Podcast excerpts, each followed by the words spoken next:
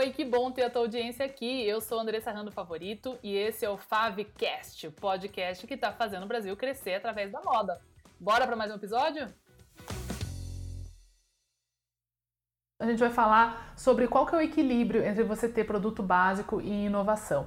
E quando eu falo em produto básico, não necessariamente agora a gente está falando do, da camiseta branca ou da calça preta. É como eu falo sempre sobre o, o produto icônico. Faz alguns vídeos aí que eu não falo sobre o produto icônico, mas é aquele produto que ele tem uma continuidade, tá? Então em inglês também se usava muito esse termo é, que é o termo continuity, né? Um, produto que ele continua e ele não é um produto que precisa ser básico, ele é simplesmente um produto que ele já se provou como um produto que tem uma venda muito constante, uma aderência com vários tipos de, de consumidores e público e que você não tem uma sazonalidade, você não necessariamente vende só por um período curto, ou seja, você pode ter na sua loja por um, um longo período.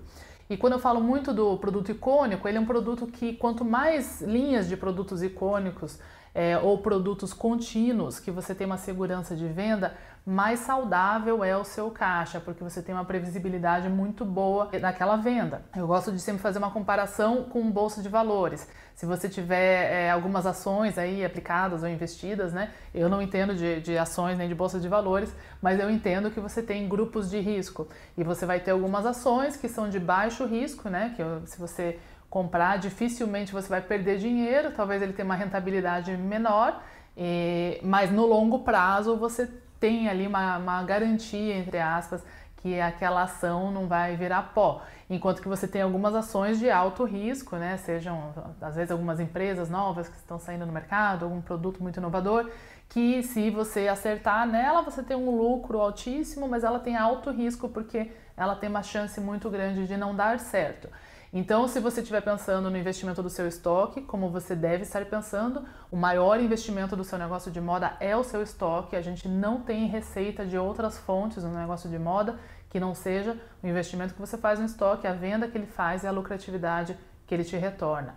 Então, qualquer compra de estoque, a gente tem que ver ela como exatamente um investimento em dinheiro se você fosse no banco ou no pregão comprar ações aí na bolsa de valores. Então, quanto você vai aplicar em coisas mais seguras e quanto você vai aplicar em coisas de maior risco. Só que quando a gente fala de moda, a gente pode fazer esse paralelo, mas não completamente, porque a moda ela não é só é, uma, uma, troca, uma venda de, de qualquer produto, né? A moda ela envolve muita emoção, é, muito desejo e na vasta maioria das vezes as pessoas compram produtos de moda não porque elas estão precisando e sim porque elas querem, porque elas desejam. E é lógico que a gente sempre busca fazer aí um bom equilíbrio de, de funcionalidade e de desejo. E é justamente sobre isso que é esse vídeo. Os produtos que a gente pode considerar contínuos, na, na, sua maioria, eles vão ser os mesmos produtos ou poucas variações daquele produto durante um período longo, como se fosse muitos meses ou, ou até muitos anos. E aí você pode ter uma calça que você pode trazer ela com um novo detalhe, mas é a mesma modelagem. Você pode trazer ela num tom mais escuro, num tom mais claro, mas é essencialmente a mesma calça. É, ou você pode trazer ela com uma barra um pouco mais curta, etc. Mas você sabe que é aquela modelagem, que é aquela marca, enfim, que ela tem a essência daquele produto contínuo que você sempre vende. A opção de fazer novas cores no produto icônico é sempre excelente para você trazer um pouco de novidade com baixíssimo risco, ainda mais se você já tiver um histórico de certas paletas de cores que funcionam para o seu negócio.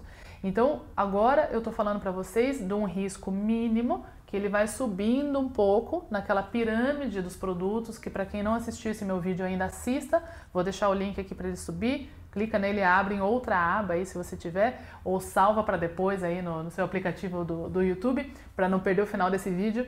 Mas a gente fala da pirâmide do seu mix de produtos, onde embaixo eles são produtos com uma venda mais contínua, mais constante, mais segura, tá?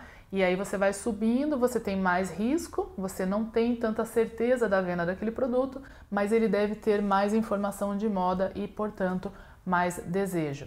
Não necessariamente o desejo proporcionado pelos produtos ali da base da pirâmide, desses produtos contínuos, é ruim, mas as pessoas são muito movidas pela novidade e pela inovação.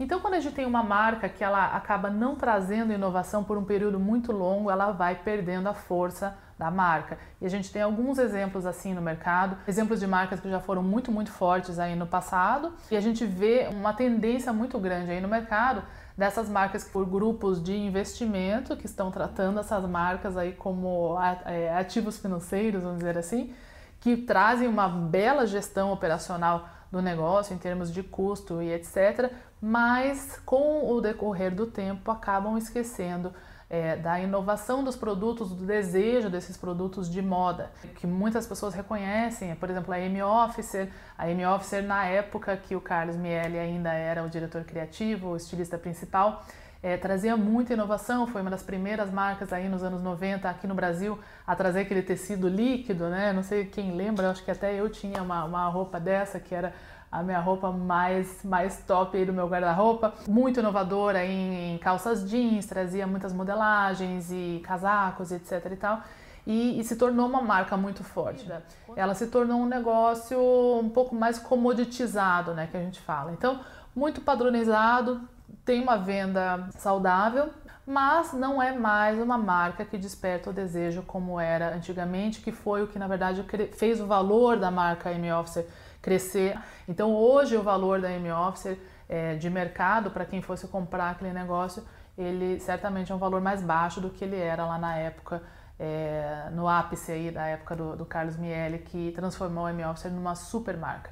E assim como outras marcas aí também dessa mesma era, são ótimos exemplos disso acontecer. Quem se lembra aí nos anos 90 eram super marcas brasileiras e nota-se aí há algum tempo uma falta de produto tão inovador que desperta esse desejo, tanto que eles não têm uma, uma, forte expressão em semanas de moda, etc., como tinham antigamente. Mas o que acontece? Para você que está construindo uma marca, e mesmo se você estiver visando lá na frente vender a sua marca para um desses grupos é, fantásticos que vem te dar um monte de dinheiro um, pela sua marca, você deve construir ela a partir da inovação também. Para você não quebrar a sua marca, trazendo só inovação de alto risco, como aquele comparativo que eu fiz das ações, você deve fazer um equilíbrio trabalhando aquele conceito da pirâmide dos produtos que eu mostrei naquele outro vídeo, para que você comece a identificar alguns produtos que você pode manter uma continuidade e aí você deixa aqueles produtos ali fazendo a sua venda e o seu caixa, mas vai sempre pensando como que eu vou continuar inovando para ter uma marca de desejo. Tá? Então, no geral, quando eu vejo problemas de marca, a gente tem dois grandes problemas. Ou o problema da loucura total, que é muita criatividade, muita inovação e zero gestão de produtos, zero gestão de estoques e, e de venda de produtos que podem ter uma venda contínua e pagar muitas contas.